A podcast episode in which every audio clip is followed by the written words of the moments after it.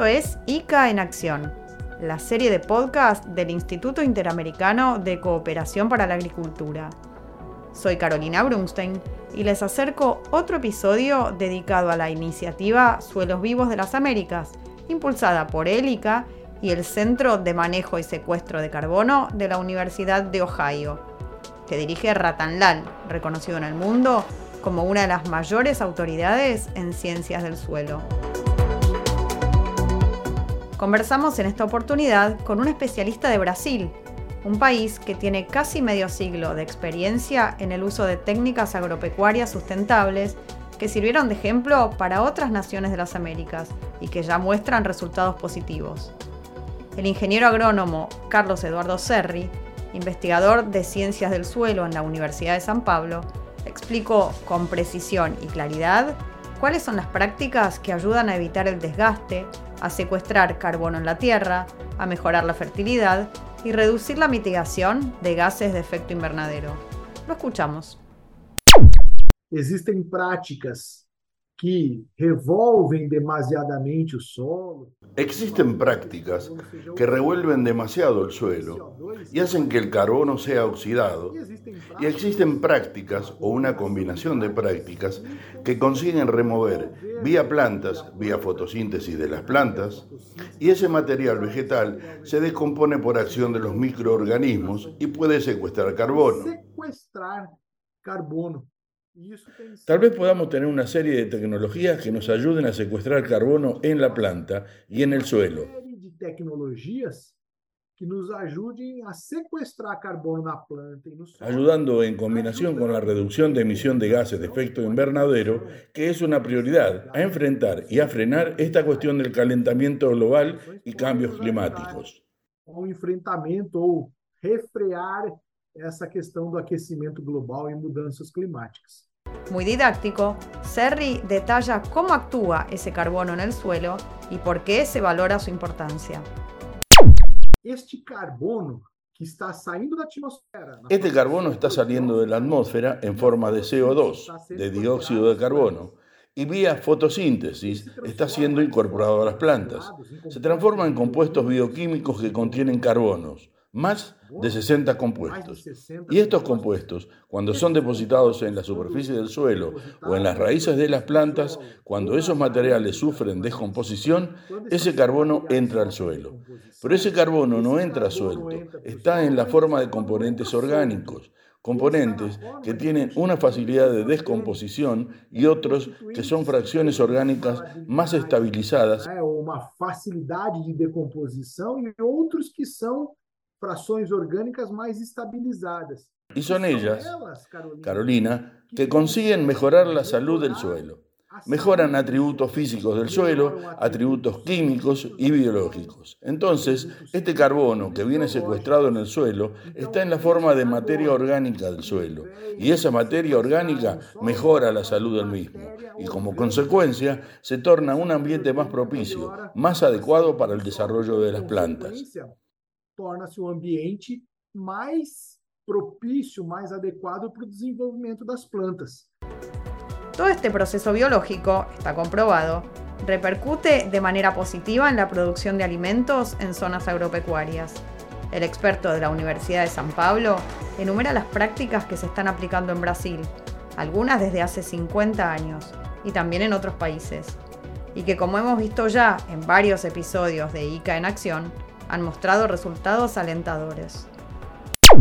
Existem muitas práticas que não são aplicadas Existen muchas prácticas que no se aplican solo en Brasil, sino en varios lugares. Por ejemplo, el sistema de siembra directa en el campo. ¿Qué significa? Significa no revolver el suelo como ocurre en las preparaciones convencionales, como arados, gradación, subsolado. Como es- ocorre num preparo convencional, arações, gradagens, subsolagens, toda vez que a gente Siempre que revolvemos, movilizamos mucho suelo, estimulamos la oxidación de aquel carbono, de aquella materia orgánica que tantos beneficios traen al suelo y es tan difícil aumentar la cantidad de materia orgánica que no queremos a perderla. quantidade de matéria orgânica que a gente não quer perder. Então, o sistema plantio direto ele é composto por um tripé. Entonces el sistema de siembra directa está compuesto por un trípode. El primero, no revolver, mantener el suelo sin grandes perturbaciones, solo en esa franja donde vamos a hacer la siembra. El mantenimiento de los restos de cultivos en la superficie del suelo, o sea, yo coseché determinada planta, extraje lo que me interesa comercialmente y el restante debe quedar depositado en la superficie del suelo. ¿Por qué? Porque va a ir sufriendo descomposición y va a ayudar a mejorar la salud de ese suelo. Mejorando la salud de ese suelo. de culturas, y la rotación de cultivos, o sea, aumento de la diversidad de los sustratos. En algunas situaciones esto es difícil, pero en algunas situaciones es posible y debe hacerse y debe ser feito. En su diálogo con ICA en Acción, Serri destacó entonces el concepto de suelos vivos y en particular la iniciativa que impulsa el laureado científico Ratan Lal.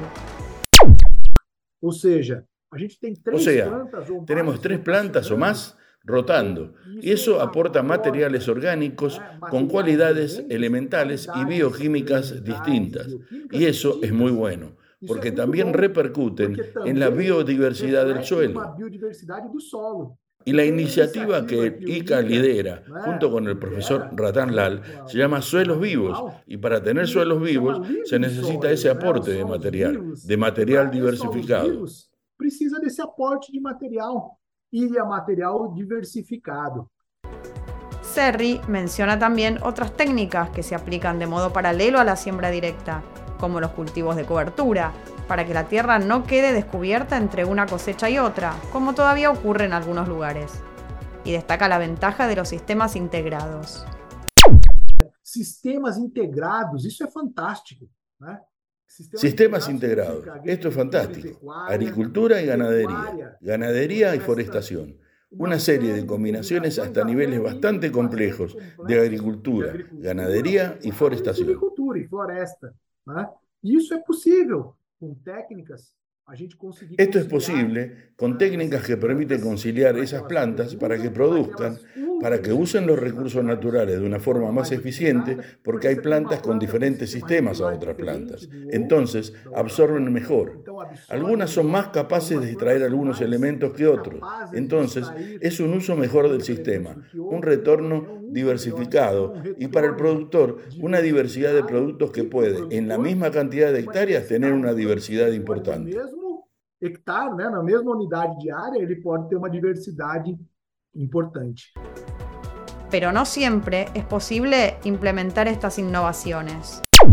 Existem algumas barreiras que são de ordem natural, né? Existen algunas barreras que son de orden natural, ecológica o climática, y algunas barreras que son de acceso a la tecnología o culturales. Algún productor no confía en la nueva tecnología, piensa que seguirá siendo lo que sean su padre o abuelo. Entonces es una barrera cultural.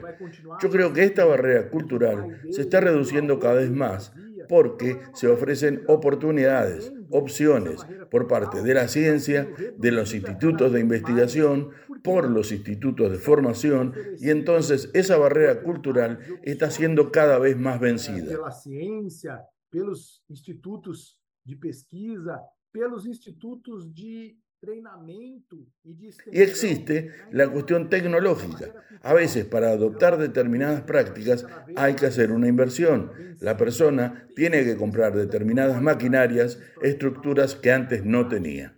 Tem que ter um investimento, né? A pessoa tem que comprar determinado maquinário, tem que comprar determinada estructura que antes él no tenía.